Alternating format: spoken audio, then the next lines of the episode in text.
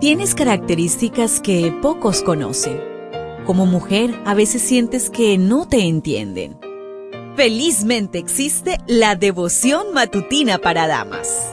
Porque no hay nada oculto para aquel que te creó. Bienvenida.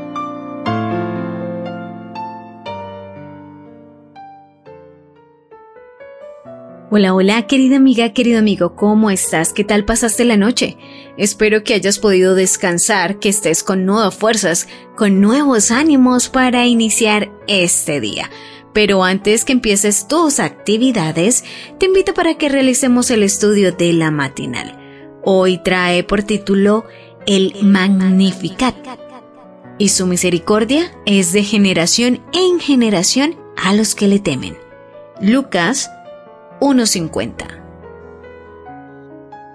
Dios esperó durante cuatro mil años para confiarle a una mujer la tarea de ser la madre de su hijo. Desde que se dio la promesa del Mesías, toda madre israelita esperaba que fuera su primogénito. Cuando María se enteró que su anciana prima, Elizabeth, estaba esperando un hijo, decidió visitarla y contarle su secreto. Necesitaba comprensión y ayuda. Bendecida eres y cuentas con amigas para compartir tus angustias. Bienaventurada la joven que busca consejo de las mayores.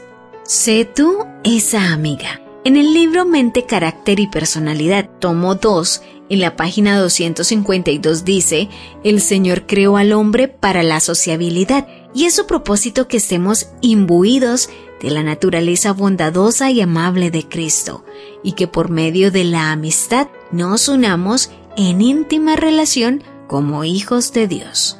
María y Elizabeth tuvieron un maravilloso encuentro. De inmediato, se sintieron unidas por el amor y un deseo común de alabar a Dios. Elizabeth profetizó, bendita tú entre las mujeres y bendito el fruto de tu vientre. María respondió con un canto conocido como el Magnificat, que significa engrandece. Y es la palabra latina con la que comienza el canto. Es uno de los signos más sublimes de la literatura sagrada. Posee cuatro estrofas. Agradecimiento por haber sido escogida que esto lo puedes encontrar en Lucas capítulo 1 versículos 46 al 48.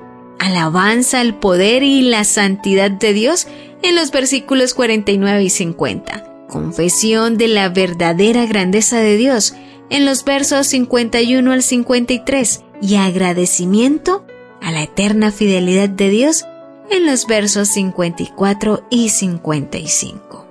Temerosas, ante la magnitud de la misión, María y Elizabeth se consolaron mutuamente. En el camino a Cristo, en la página 119 dice, conversad de aquel que vive para interceder por nosotros ante el Padre.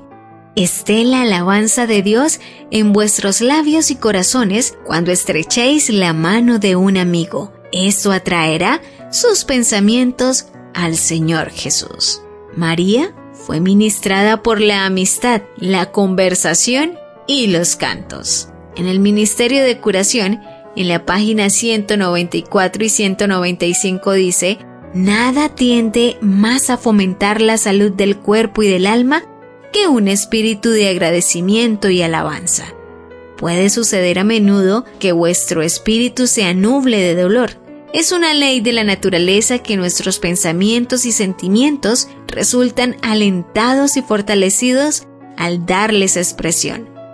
Si diéramos más expresión a nuestra fe, si nos alegrásemos más de las bendiciones que sabemos que tenemos, la gran misericordia y el gran amor de Dios, tendríamos más fe y gozo. Nunca debemos olvidar que somos hijos del Rey Celestial del Señor de los ejércitos. Es nuestro privilegio confiar reposadamente en Dios. ¿Lo ves? ¿Te das cuenta? Tu creador tiene el manual perfecto de tu estructura femenina. La devoción matutina para damas vuelve mañana. Gracias a Canaan Seventh Day Adventist Church and DR Ministries.